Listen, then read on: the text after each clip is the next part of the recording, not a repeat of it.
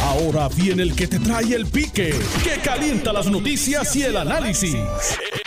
Esto es el podcast de El Escándalo del Día con Luis Enrique Falú. Buenas tardes, bienvenidos al Escándalo del Día. Son las 12.02 de la tarde. Gracias por estar en la sintonía. Oiga, tuvo bueno pelota dura hoy. Tuvo bueno, sí, tuvo bueno pelota dura con Felinán Pérez por aquí por el 630 Noti 1. Pero me oye, me, quedé esperando el resultado, me quedé esperando el resultado, pero pendiente que mañana lo dan. Oye, acabando de llegar, espérate, acabando de llegar aquí, acabando de llegar, antes de ir a mis invitados, esto está rompiendo ahora, esto está rompiendo ahora eh, el panel del fiscal especial independiente investigará a la presidenta del negociado de telecomunicaciones y su asesora, la señora Catherine Erazo. La información que me está llegando en este momento es que mm, el panel sobre el fiscal especial independiente acogió la recomendación del Departamento de Justicia de asignar un FEI para que investigue a la presidenta del negociado de telecomunicaciones, Sandra Torres López, y a su asesora, Catherine Erazo García, por alegada comisión de actuaciones que infringen la ley. Según el panel, esto surge luego de evaluar el informe de investigación preliminar sometido por la secretaria de Justicia interina, la licenciada Inés eh, Carau Martínez, y suscrito por la licenciada Phoebe E. Isales Forsyth, directora de la División de Integridad Pública y Asuntos del Contralor, y la licenciada Teresita del Rosario Morales Artiaga, fiscal auxiliar 1, ambas funcionarias del Departamento de Justicia. Esto está rompiendo ahora. El panel del FEI indicó que el informe de investigación preliminar surge que durante horas laborables, Torres López le solicitó al señor Excel López Vélez que organizara una actividad de recaudación de fondos para la campaña de reelección del entonces gobernador, doctor Ricardo Rosselló Nevares. Ay, en horas laborables hazme una actividad de campaña en horas laborables, hay que vender taquilla, hay que vender boleto, hay que recogerle chavo al partido. Eso es lo que dice, eso es lo que dice este informe. Mire, agrega este informe eh, que López Vélez se comunicó con los funcionarios y contratistas con el propósito antes mencionado. Y el propósito antes mencionado era que eh, se dio instrucciones por eh, la funcionaria para que vendieran las taquillas de dicha actividad entre los empleados de confianza de la Junta Reglamentadora de Telecomunicaciones, las empresas de telecomunicaciones reguladas por la Junta y los contratistas de dicha entidad gubernamental. Agrega la información que López Vélez se comunicó con los funcionarios y contratistas con el propósito antes mencionado y como resultado de la pesquisa del Departamento de Justicia se acompañó prueba eh, tendente a demostrar los hechos denunciados Aquí como se incluyó una declaración bajo juramento que López Vélez presentó ante el Departamento de Justicia de Puerto Rico. Repito, vuelvo y repito, esto está rompiendo ahora. Han asignado un fiscal especial independiente para investigar a la presidenta del negociado de telecomunicaciones, Sandra Torres López, y a su ayudante, la asesora Catherine Erazo. Esto por pedir que se hiciera una actividad en horas laborables de recaudación de fondos y también por dar instrucciones para que vendieran taquillas eh, a los empleados de confianza, a contratistas que la misma Junta Reglamentadora de Telecomunicaciones se supone que eh, fiscalizara, eh, etcétera, etcétera, etcétera. Ay, mi madre, pero ¿qué es esto, santo Dios? Por ahí muchos dirán que eso es el modus operandi en muchas agencias de gobierno donde eh, la gente que trabajaba allí se le pedía, mira, dame chavo, dame chavo para el partido, tenemos una actividad hoy. Mire, si eso se hace fuera de horas laborables, no hay problema. Si eso se hace fuera de horas laborables, no hay problema. Pero si eso se hace en horas laborables, usted está violentando las leyes y los reglamentos que no permita hacer política proselitista en horario laboral. Y la alegación que hay aquí, obviamente estos, los fiscales especiales independientes van a profundizar ahora y decidirán si radican o no radican cargos. Y si radicaran cargos, pues tienen más allá, ¿verdad?, de toda duda razonable que probar el caso. Pero ¿qué se está alegando? Que la jefa de la Junta Reglamentadora de Telecomunicaciones en horario laboral, recogiendo chavos para una campaña política. Eso es lo que alegan, eso es lo que alega eh, la investigación. Y que dio instrucciones para que le vendieran taquilla más bien son boletos, porque la taquilla es el edificio donde venden los boletos, para que para todo el mundo le dice taquilla, boletos, para recaudar fondos por una campaña política este, en horas laborables, pero no solamente eso, a los empleados de confianza y a los contratistas que se supone que la propia agencia fiscalice. ¿Cómo tú fiscalizas a alguien que tú mismo le estás vendiendo un boleto por una campaña política? Oye, se cae, se cae de la mata se cae. Vamos rapidito con los Voy a tocar esto primero y después voy a tocar otros temas que tengo. ¿Quién está ahí ya? Está el representante Eddie Charboniel. Ahí está, representante, saludo, buenas tardes. Buenas tardes, salud, buenas tardes a los amigos que nos siguen todos los martes en el escándalo del día. Tiene 30 segundos para que me dé su reacción inmediata de, de, de, de este fake que eh, el panel sobre el fiscal especial independiente eh, ha nombrado para investigar a la presidenta de la Junta Reglamentadora de Telecomunicaciones y a su ayudante Katy. Pues mire, yo creo que tú has hecho un resumen en tu introducción bastante completo de, de, la, de una situación, ¿verdad? Ahora pues, le, corresponde al FEI comenzar una investigación. Esto es un hecho que había salido hace unos meses atrás en, un programa de fiscalización de televisión, no, creo que fue televisión en radio, pero sí ya se había hablado anteriormente, ahora pues se concretó una un referido oficial del Departamento de Justicia, pues le tocará pues eh, a los que entiendan que son inocentes defenderse y que tenga la prueba presentarla. ¿Qué es esto de, estar, eh, de estar vendiendo boletos este para recaudar fondos y hacer actividades de campaña en, hora, en horas laborables? El pueblo, de, el, pueblo de Puerto Rico no le paga a los funcionarios aquí para que hagan campaña en horas laborables. Sin entrar a la porque no voy a adjudicar si en ese caso específico fue en horas laborables, porque no conozco los hechos. Eso, es, lo, que eso es lo que dice ahí el Departamento de Justicia. Desde el ochenta y pico que se fundó la ley de ética, 89 para acá, está más que claro que tú después de, de 8 a 5 no puedes hacer política y después de las 5 eh, especialmente las ramas ejecutivas que tienen tu tiempo libre y vacaciones, el domingo no puede hacer lo que quiera. Eh, pero en el caso de los que están en las ramas ejecutivas específicamente, en ese horario, eh, pues no, ¿verdad? No se puede, está prohibido que los okay. en tu hora de almuerzo o fuera hora laborable, pero no se puede hacer ningún tipo de política, ya sea de recaudación o, proselitista. Muy bien, Jesús, Jesús, Manuel Ortiz, espera, mira, en eso, este, dale seguimiento ahí, dale seguimiento ahí. Eso es lo que dice el Departamento de Justicia y eso es lo que acoge el panel sobre el fiscal especial independiente donde dice que allí se estaban vendiendo taqui boletos. Y no solamente que se estaban vendiendo boletos, sino que le estaban vendiendo boletos a personas que se supone que la misma Junta fiscalice. Entonces, ahí hay un telo de, de, cuestionamiento. ¿Usted va a fiscalizar al que le compra el, boleto para la campaña política? Pues ya, sí, Sí, de, de, sin entrar en específico ese caso, si ese fue, si, viendo esos elementos, ¿verdad? De, lo que me estás describiendo, pues claramente ahí creas otro conflicto adicional. Tienes dos cosas, tienes el caso del empleado haciendo, ¿verdad? Que no debería estar en hora laboral haciendo eso. Claro está, después las 5 puede hacer lo que quiera pero si estamos hablando de personas que tú fiscalizas, pues creas un segundo problema, porque tú estás creando, un posible conflicto que eventualmente te va a traer otro segundo problema. Pero hay que ver que, lo, que el caso se someta, ¿verdad? Que las partes presenten su prueba y veremos a ver qué pasa ahí. Recuerden que esto es lo que presenta el informe del Departamento de Justicia y esto es lo que presenta el panel sobre el fiscal especial independiente. Jesús Manuel Ortiz, saludos, buenas tardes.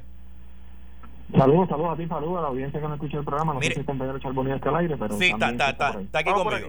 Saludos cordiales. Antes de hablar sobre lo que usted habló en la conferencia de prensa también, este, mire, aquí un, un, un para investigar a la presidenta de la Junta Reglamentadora de Telecomunicaciones y a su ayudante Caterina Erazo por supuesta, supuesta y alegadamente estar vendiendo boletos en horario laboral y, y recogiendo chavos, haciendo actividades de campaña en horario laborable. ¿Qué es eso?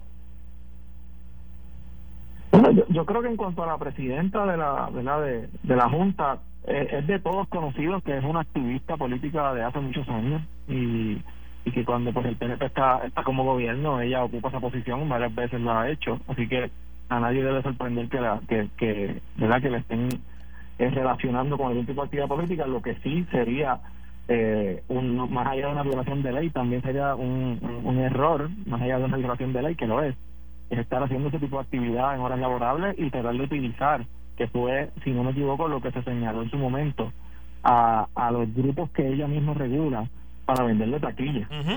si eso es correcto, volvemos, como lo he dicho en todos los casos, esto es una alegación, ella podrá demostrar si eso es correcto o no, pero si eso es correcto, es una violación crasa a la, a la ley sobre la utilización de, donativos políticos en horas laborables, en agencias de gobierno y también de ética cuando tú utilizas a las personas o a las organizaciones que tú regulas, que tú eres la persona que debe supervisarlos para venderle taquilla, porque entonces estás comprometiendo, además de violando la ley, estás comprometiendo el juicio la función que tú debes ejercer como regulador a cambio de que te compre una taquilla. Me parece una barbaridad. Así que ella tendrá eh, la verdad la, la, la, oportunidad de defenderse claro. pero si eso en efecto sucedió tienen tienen que llegar hasta las últimas consecuencias oye están las autoridades fiscalizadoras bien este activas en esta semana el FBI la oficina sobre el panel de fiscal especial independiente el departamento de justicia. Bueno el departamento sí el departamento de justicia este. Mire vamos a hacer algo legisladores Usted es representante Jesús Manuel Ortiz por el Partido Popular y usted, Charbon, es representante por el PNP. Ahora mismo ustedes son representantes de los partidos de mayoría en Puerto Rico. Ustedes tienen un poder político que se les ha conferido a ustedes a través del voto. Que me llamen los electores 758-7230 sobre los casos del Departamento del Trabajo. Vamos, que me vayan llamando los de Nelson. Solamente del Departamento del Trabajo ahora, el que todavía tiene problemas con el Departamento del Trabajo, lo que las llamadas están entrando por el 758-7230, 758-7230, porque los quiero escuchar a ustedes, los que directamente están confrontando el problema, los que directamente han tenido que irse al Departamento del Trabajo allí, eh, porque no los atienden ni por teléfono, ni por correo electrónico, ni por las dichosas plataformas, que me llamen ahora. 758-7230, 758-7230, lo que las llamadas entran, representante Jesús Manuel Ortiz, se caía de la mata y se cayeron, se cayeron la presentación de acusaciones contra ciudadanos que lo que fueron a reclamar frente al Departamento del Trabajo fueron sus derechos, ciudadanos que estaban allí reclamando, mira, atiéndeme, tengo un punto controvertible, majayo parte al béisbol, llevo meses sin ver mi, mi, mi, dinero porque eso me corresponde, tengo el pago de la casa, tengo el pago del carro, tengo que pagar las utilidades, que aunque ahora mismo no me cortan el agua y la luz por no pagarla, la realidad es que esa deuda sigue corriendo ahí, tengo que pagar los compromisos, tengo que comer. Y entonces aquí vengo al departamento del trabajo y lo que hacen es que me llaman y que la policía para que me arreste. Y después lo llevan al tribunal y el juez dice, pero ¿y por, qué le vamos a radicar a estos ciudadanos? ¿Pero ¿y qué fue, qué fue lo que pasó aquí? Algo que se podía resolver allí. representante Jesús Manuel me gustaría primero que, que, me hable sobre eso de arrestar a ciudadanos que están reclamando el derecho allí de una forma que lo que están pidiendo es que alguien los atienda. Pues mira, yo primero, ciertamente todo el mundo sabe lo que ha pasado con el Departamento del Trabajo aquí. O sea, ha sido una barbaridad que todavía no se resuelve y eso nadie lo puede negar. Eh, ciertamente las acciones de un gobierno no, no deberían, en un, caso como este, ir dirigidos de primera instancia a arrestar gente. Obviamente hay unas leyes, si, si incurrieron en el tipo de violación, yo no estaba allí, vi la noticia, aparentemente se le acusaba de haber destruido propiedad pública, habrá que ver si es cierto o no. Pero, pero, si, no hubo causa. No hubo causa, quiere decir, quiere decir que cuando fueron ante el juez, el juez dijo, mira, que no me han presentado causa. no encontró ni siquiera una sentido. Por eso. En ese sentido, pues todo tiene que indicar que el gobierno lo que hizo fue tratar de salir del problema arrestando a los ciudadanos, lo cual a mí me parece totalmente incorrecto. Yo creo que hay más opciones y la primera y la principal es poder atender el problema que los lleva hasta allí. Ellos no fueron allí por gusto, ellos no fueron allí porque querían pasar claro, claro. el trabajo. Van allí porque tienen una necesidad que el gobierno no ha, no ha podido satisfacer. Así que en ese sentido estamos ante otro intento del gobierno eh, de acallar a eh, los ciudadanos que están reclamando sus derechos ya decidido por un tribunal. representante de Charboniel. Pues mira, el caso del Departamento del Trabajo, eh, lo, discutimos en, un programa tuyo por, las redes sociales también los otros días. ha sido literalmente verdad un dolor de cabeza. Tú le diste la oportunidad al secretario que fuera allí, le prestaste la hora para que atendiera público. vino, una sola vez y después patitas para que te quiero no, no lo he conocido todavía, le, hemos referido muchos casos. Vuelvo y hago la comparativa: Hacienda versus, Departamento del Trabajo. En este caso, le hemos repetido mil veces la orientación.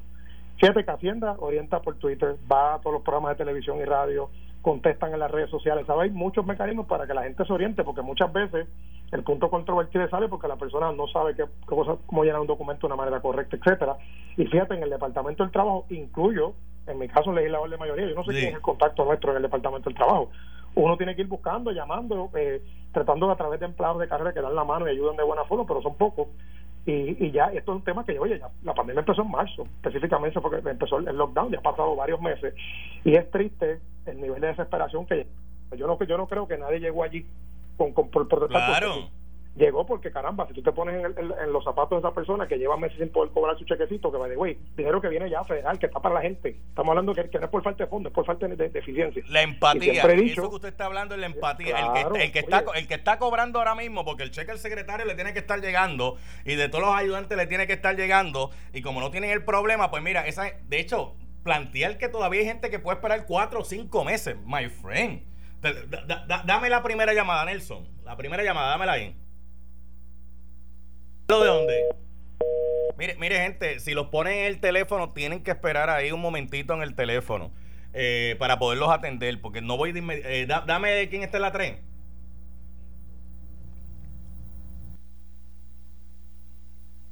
está por aquí. Eh, Sandra, buenas tardes.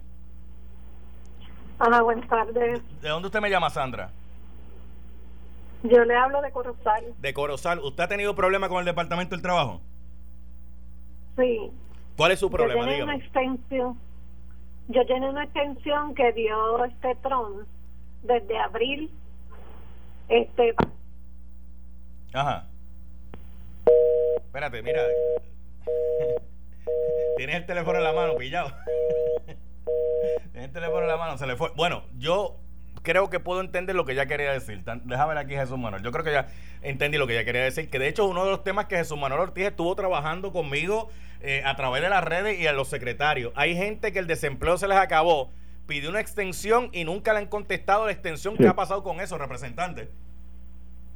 Y, eh, y ese es uno de los problemas que, que, como tú dijiste, estuvimos alertando por semana, por semana, o sea, ya no eran los nuevos, las personas que iban a llenar de cero porque tenían el, derecho ¿no? y la necesidad, era gente que ya estaban en el sistema, simplemente tenían que extender, así que yo, yo, ya uno no sabe cómo más decirlo, ¿sabes? Yo eh, veo cómo, cómo continúan los mismos problemas. A mí me sigue llegando información y yo busco también alternativas para pasarlo y que llegue de alguna manera a la gente que tiene que ver con esto pero pero es frustrante, es frustrante. No, brutal. Quédese, ahí, representante, quédese ahí. Eh, los recursos que tenemos, que yo sé que no son tantos, no mm. se ponen en los asuntos meritorios más importantes e inmediatos que la gente necesita. Y el desempleo es uno de esos ejemplos crudos. Quédese ahí, representante. Este, hola, buenas tardes. ¿Quién está aquí? Buenas habla Sandra Cuevas, que se enganchó la llamada. Ah, usted era la que me estaba llamando de la extensión. Dígame, doña Sandra. Sí, este, se llenó una extensión de todas las personas que habían agotado ya el desempleo y por el COVID no se había, este, no tenían los derechos a trabajar, Y, entonces Trump da una extensión, se llena la extensión a partir de abril, efectivo hasta diciembre y todavía ni un bellón. Mira para allá, mira para, mira para allá. Eh, voy por acá, buenas tardes. Sí, buenas tardes. Bájeme el volumen de radio, por favor, bájeme el volumen de radio. Todo el que está llamando para acá, baja el volumen de radio, por favor. ¿Cuál es su nombre? Edgar Larrius. ¿De dónde es usted, amigo? De Arecibo. De, Arecibo. ¿Cuál es tu problema con el Departamento del Trabajo? Soy eh, reservista de Homeland Security, trabajé con FEMA hace 12 años, por la emergencia me llama eh, por la pandemia me suspendieron y me dicen que soy inelegible. Yo he dado 13 viajes, he enviado todos los documentos, inclusive con acusa de recibo, no me dicen por qué soy inelegible. Pero usted emplea usted es empleado o usted es contratista? No, señor, yo soy empleado de Homeland Security y trabajo para FEMA. Ok, muy, muy bien, ya, ya lo tengo ahí, ya, lo tengo ahí. ¿Qué podría estar pasando ahí, este Eddie Charbonnier? Porque eh, el hombre es empleado de Homeland Security de FEMA y dicen que es inelegible para coger desempleo, para coger el, el PUA. Dígame usted. Mira, ese, es el tipo de caso, bueno, es la misma orientación. O sea, yo, yo todavía no sé, te digo, hemos tenido que hacer casi maravillas en la oficina con mi equipo de trabajo. Si no sé dónde está el website, dónde está la información, dónde están publicando cosas para que orienten, o por ejemplo, tan fácil como hacer un live el secretario explicar, miren, en caso, porque cuando tú trabajas en servicio al cliente, las cosas se van a repetir en sentido común. Te van a llegar, por ejemplo, como el caso del caballero, personas que alegan trabajar de una forma y no le llegó, otros que están esperando la segunda parte, etcétera. Tú tienes que tener más o menos ya un, eh, un sinnúmero de cosas que se repiten, que tú debes tener una respuesta, lo que le, le, llaman eh, básicamente las preguntas más, más frecuentes con las cuales tú puedes orientar a los ciudadanos. Porque eso pasa en todas las plataformas. Lo que me gustaría saber la última vez que hubo una cobertura bastante ¿verdad? Esto, fuerte de los medios, se había hablado que se, había enviado al secretario de Hacienda, que lo ha hecho muy bien, para que orientara al nuevo secretario. Eso fue cuando sacamos a la, se sacó la pasada secretaria, que supuestamente iban a traer un equipo nuevo. Hasta ahí yo me quedé, así que si tú consigues al secretario de Hacienda y le preguntas eso, nos haría un favor a todos los puertorriqueños. Sí, sí, este, y, vimos allí que llegó el secretario, al que le dicen el super PAC, y la gente lo aplaudió, qué bueno, llegaste aquí, vamos a resolver y como que se ha trancado la cosa, pero espérese, hablando del secretario de Hacienda, este eh, joven emprendedor que está dirigiendo el departamento, todavía hay gente, todavía hay gente que está esperando los 1.200 dólares, eh, todavía no le han llegado a, par de personas por ahí, ¿saben? Los del estímulo federal. Fíjate, pero ahí tengo que decir, por lo menos mi experiencia del 301 con mis casos, Hacienda, número uno, siempre contesta por Twitter, contestan por Facebook, contestan el teléfono, contestan en la oficina del secretario. Está bien, pero lo, que la gente quiere es que le llegue el cheque. Puede, haber, lo que la gente quiere que le llegue el puede haber casos. No, estamos de acuerdo. Y, de hecho, y creo que es lo correcto, pues ese dinero se envió de Washington para eso mismo, ¿verdad? Un programa federal.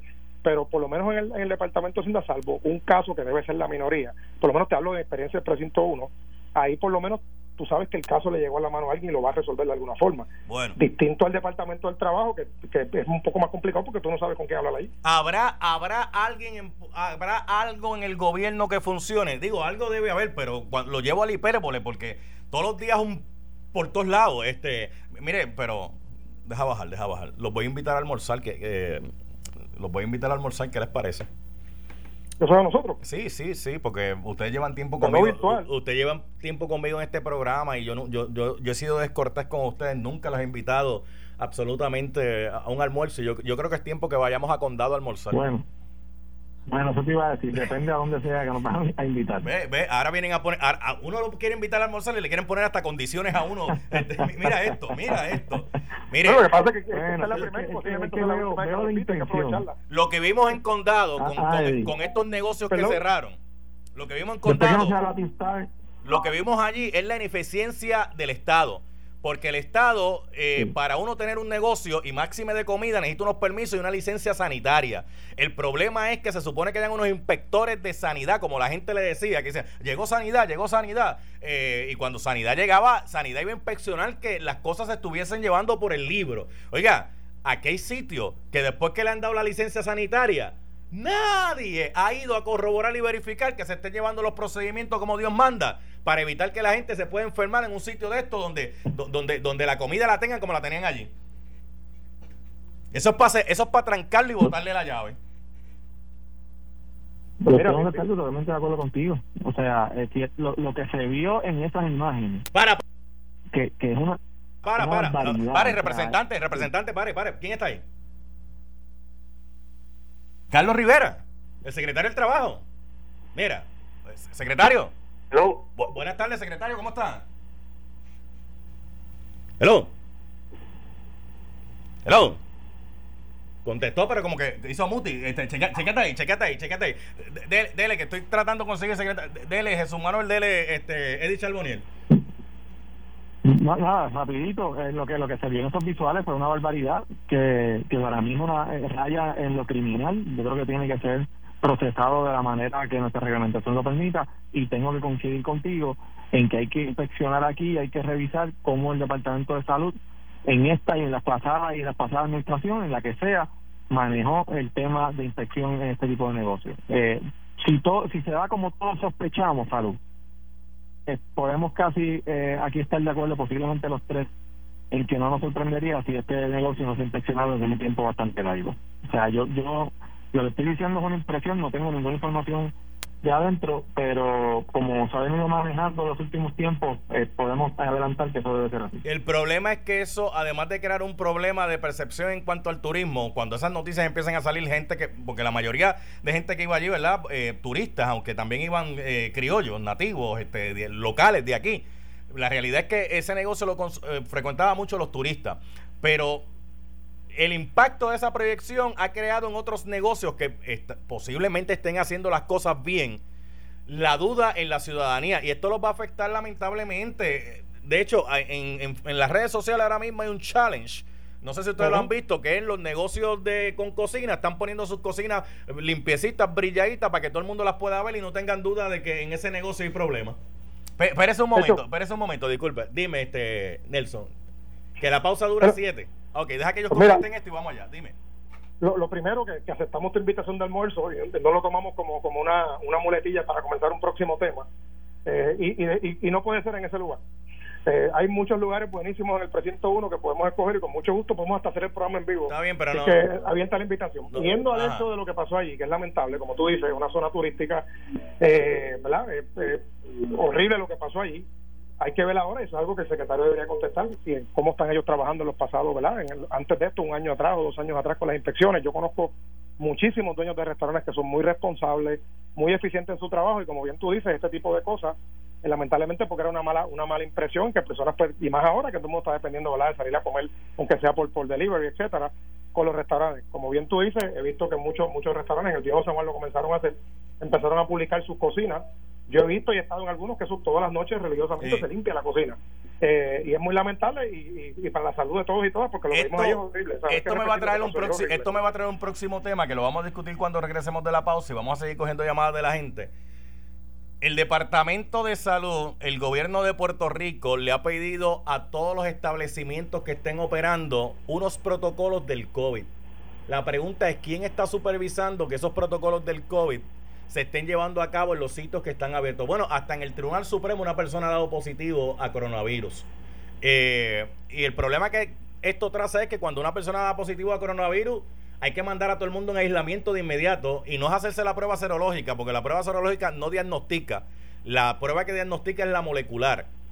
Eh, vamos a hablar de eso. ¿Quién está supervisando los protocolos del COVID-19 se estén llevando como están enmarcados en la orden ejecutiva? Cogemos más llamadas del público y, venimos con, venimos con algo interesante en el programa. Regreso en breve. Estás escuchando el podcast de Noti1. El escándalo del día con Luis Enrique Falú usted sabe que Nelson es, mi control, ese hombre es bravo de la película. Eh, de hecho, este Nelson, a ti hay que pagarte, mira, el desempleo y el PUA juntos porque tú te fajas de verdad ahí a, esta obra conmigo. Y eso es importante. Eh, Jesús Manuel Ortiz del Partido Popular está aquí y el representante Eddie Charboniel. Mire Jesús Manuel Ortiz, ¿cómo es eso que quieren atornillar empleados ahora?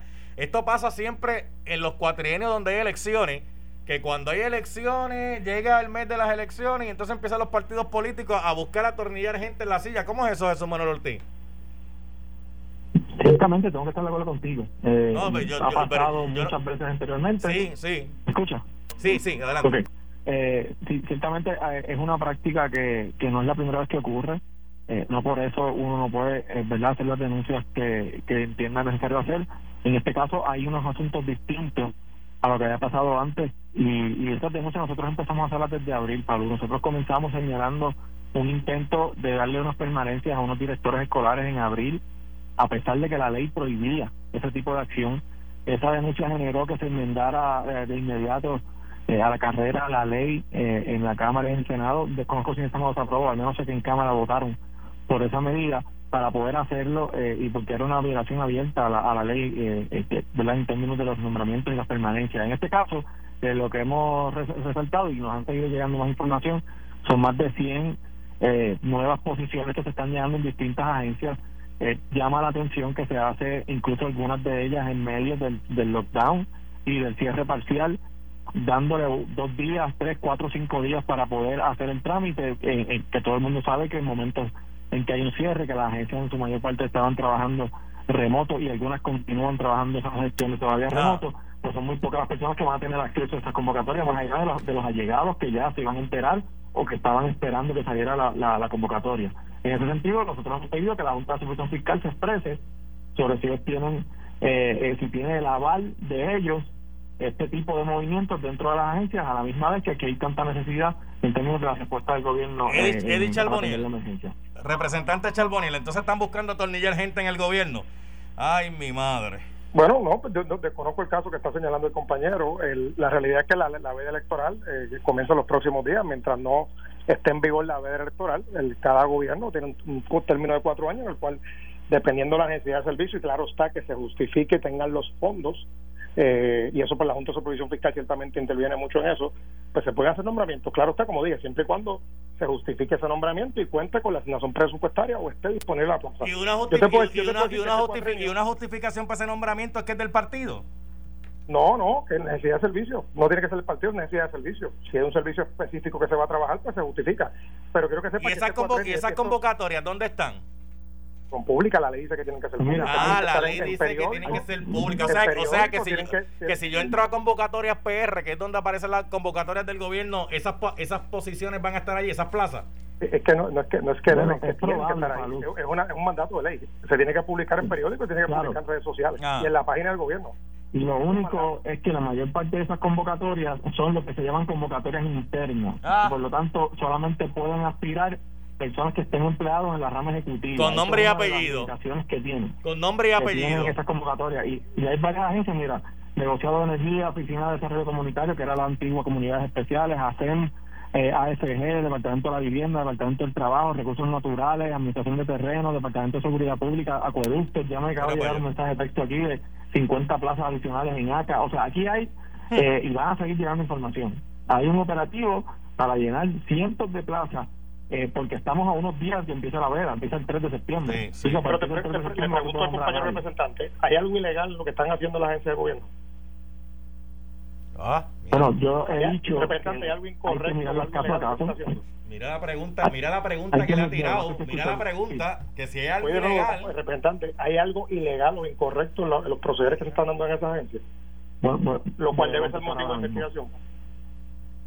Lo primero que tenemos que conocer es que si, si hay que verlas caso a caso, ¿verdad? Yo no, yo no, si yo no le he imputado ilegalidad a, a nada de lo que he planteado. Ahora bien, ciertamente, si la Junta no tiene, no debe el aval a ese tipo de nombramiento, si en el, como en el caso de educación eran abiertamente ilegales, también cada una de esas convocatorias, nosotros no despertamos ningún mecanismo una vez tengamos todo el análisis de todas las que están saliendo. Habrá algunas que están bien hechas, aunque de manera irresponsable, habrá otras que no. Esa lo sabremos más adelante. Ok, ok, quédense ahí que voy para el pueblo de nuevo. Voy para el público. 758-7230, 758-7230, 758-7230.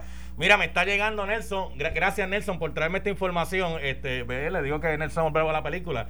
Me ha traído aquí el resumen de la determinación del Tribunal Supremo en el caso Pueblo versus Daniel Cruz Rosario. Usted se preguntará qué tiene que ver, qué es ese caso. Pues mire, el Tribunal Supremo determinó que ante la situación de la pandemia que vive Puerto Rico, la cláusula de confrontación, que esa cláusula lo que significa que usted puede eh, encarar, ¿verdad?, eh, al que lo está acusando usted, usted lo puede eh, confrontar, carece. Ven acá, Capó, échate para acá, este, pero de allá, desde lejito, para acá, pero desde lejito. Échate para acá. Sí, porque Capó viene ahora con Felinán Mercado y Eddie López a la una. Eh, y, aquí está el bravo de la película, eh, el fiscal Capó. Este, Saludos y saludos a los amigos de Noti1. Mire, pues aquí el Tribunal Supremo ha dicho que eh, una persona que va a testificar tiene el derecho a ponerse la mascarilla, que eso, que eso no debe ser problema y que no implica que haya, no se violenta el derecho, que la persona, ¿verdad? El derecho constitucional que impone el derecho de la confrontación en el contexto actual de la pandemia, porque había gente diciendo, no, no, yo le tengo que ver la cara el que está testificando contra mí, yo lo tengo,